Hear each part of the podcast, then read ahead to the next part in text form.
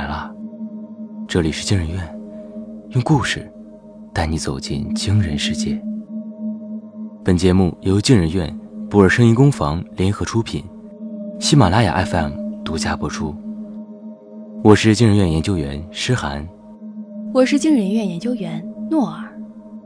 今天要讲的故事是：如何饲养五百只天狗。下，作者蘑菇味桃子。全副武装，我在医院忐忑地等待检查结果。可最终结果和我预想的一样，医生们并没有找到病因，体检表上也没有异常。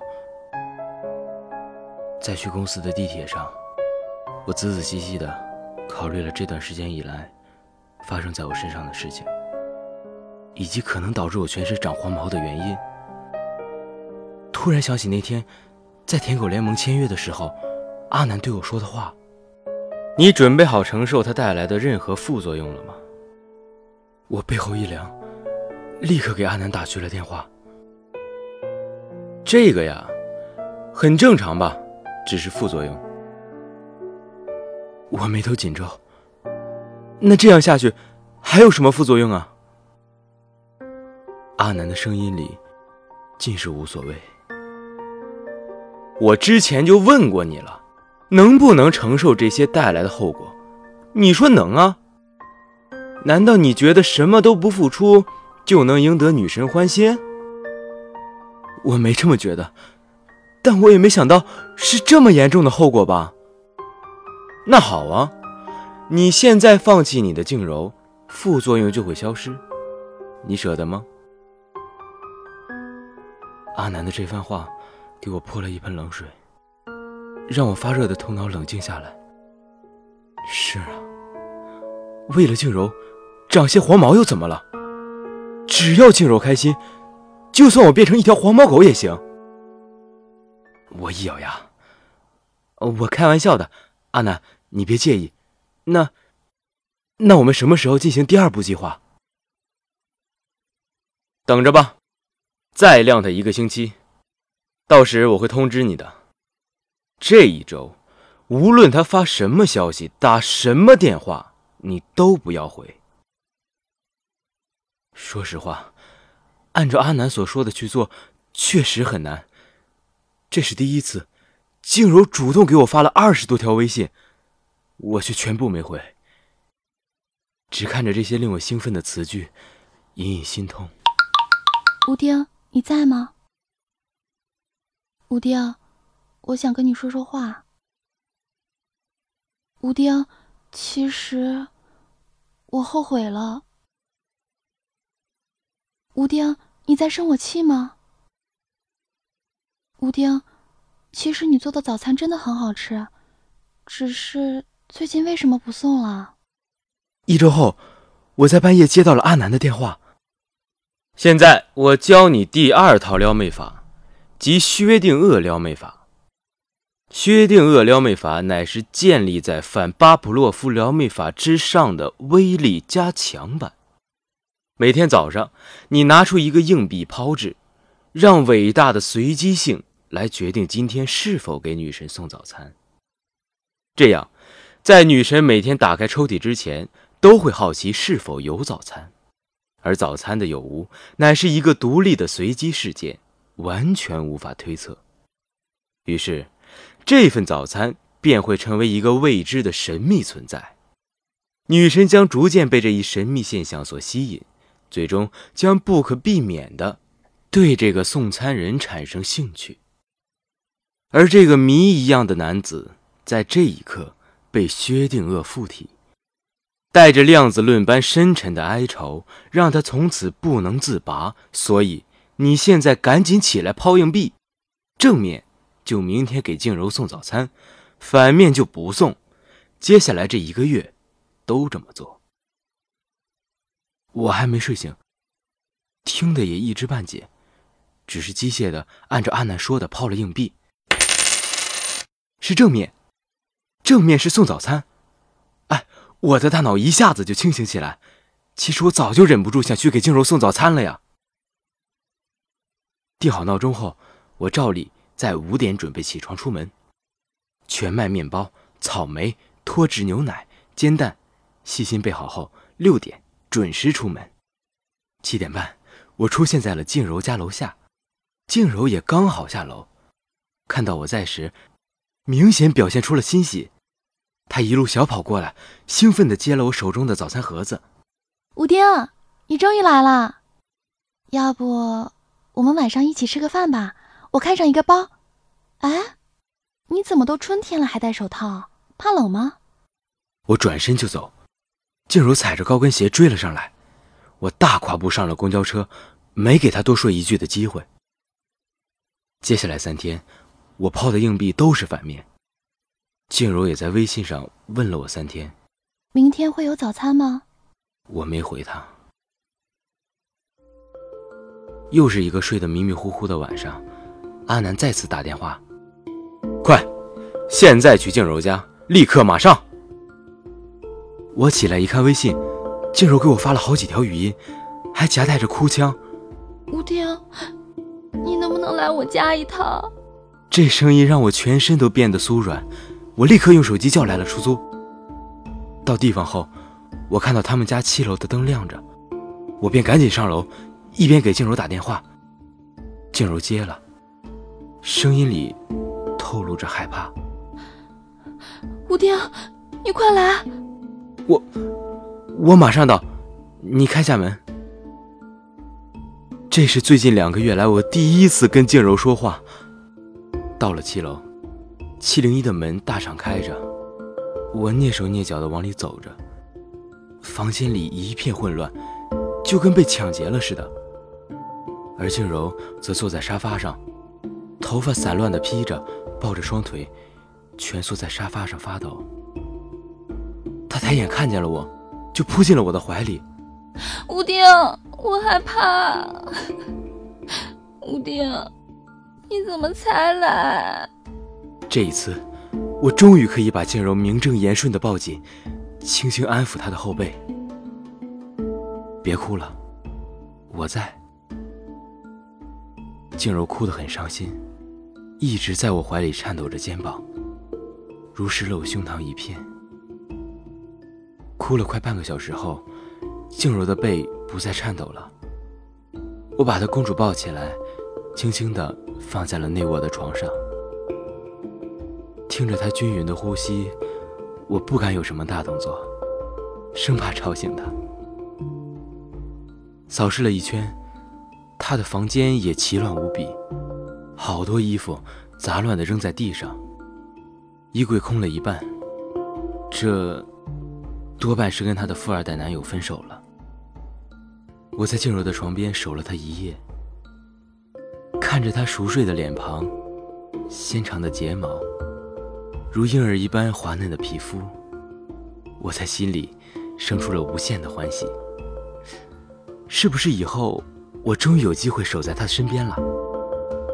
我轻声去了阳台，给阿南打了个电话。但今晚的事情似乎全部都在他的意料之中。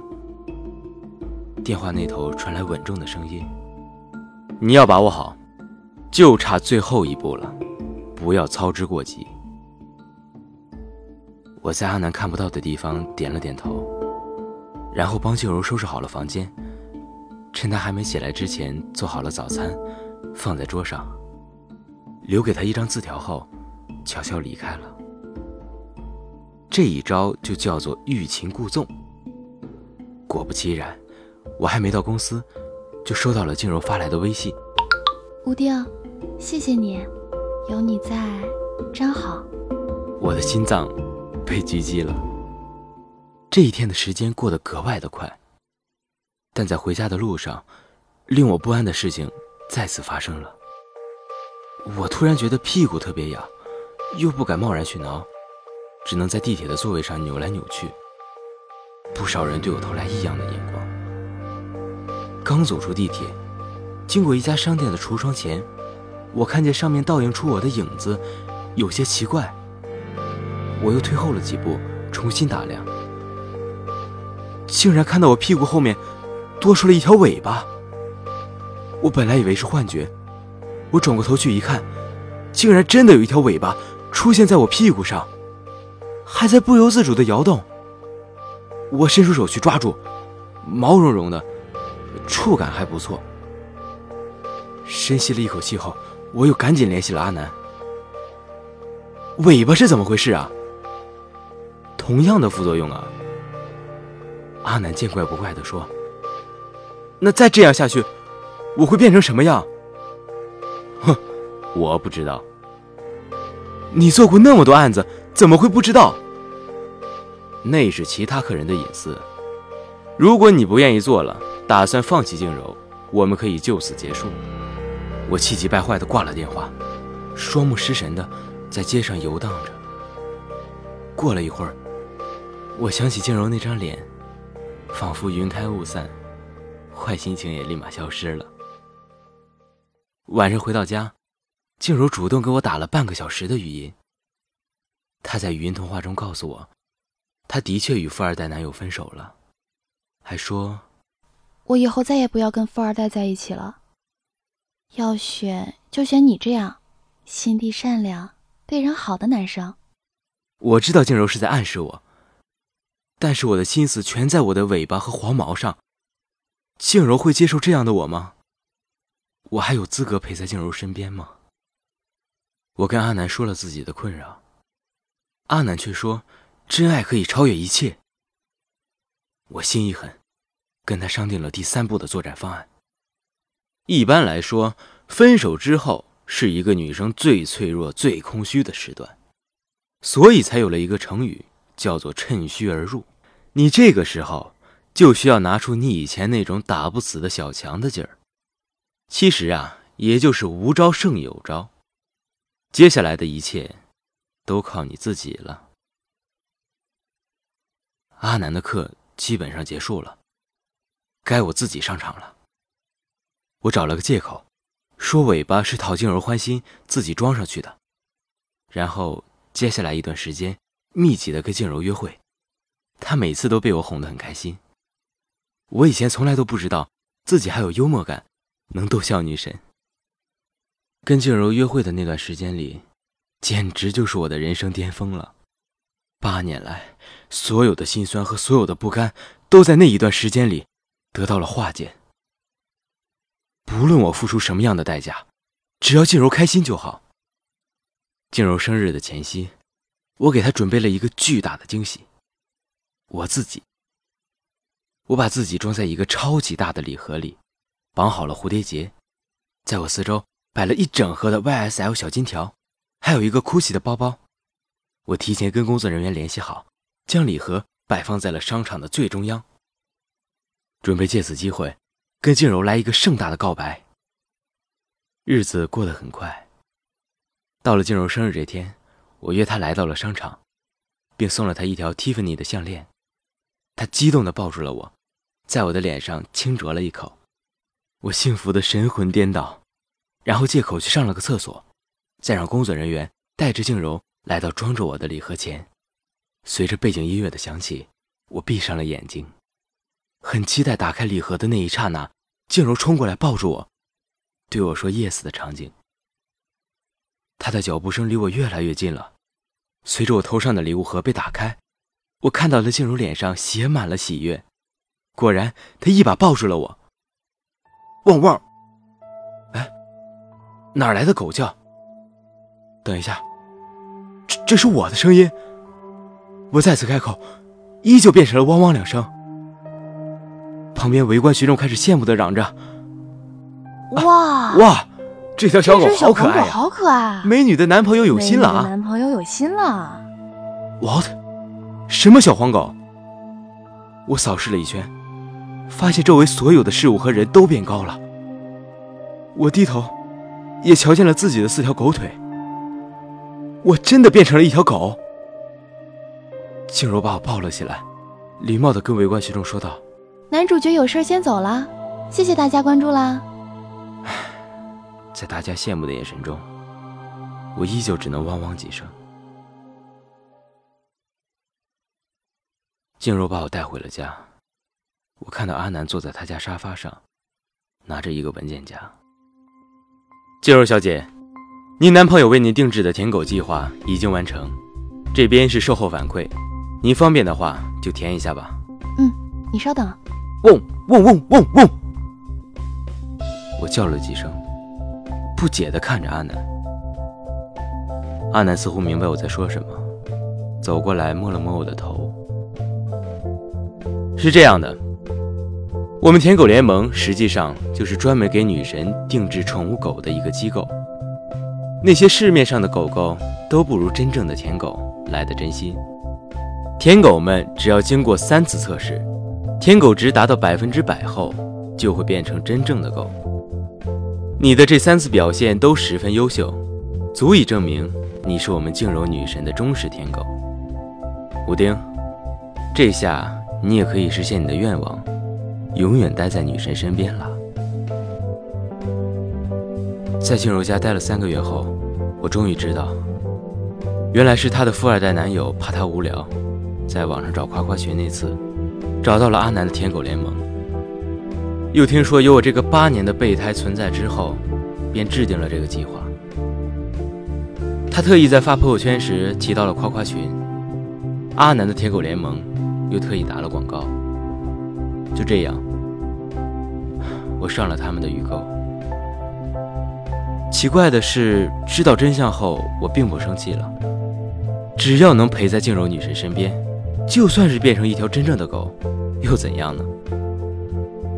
现在，我可以无时无刻的陪在静柔身边，舔她的睡颜，在她的怀里撒娇，晚上还可以跟她一起睡觉。就算是她上厕所。我都可以守在她身边。他每天都会带我出去玩，给我穿最好看的衣服，吃进口的狗粮。也许，这就是当舔狗的最高境界吧。啊，不知道我其他的兄弟姐妹们，在舔狗这条道路上，还要迷茫多久呢？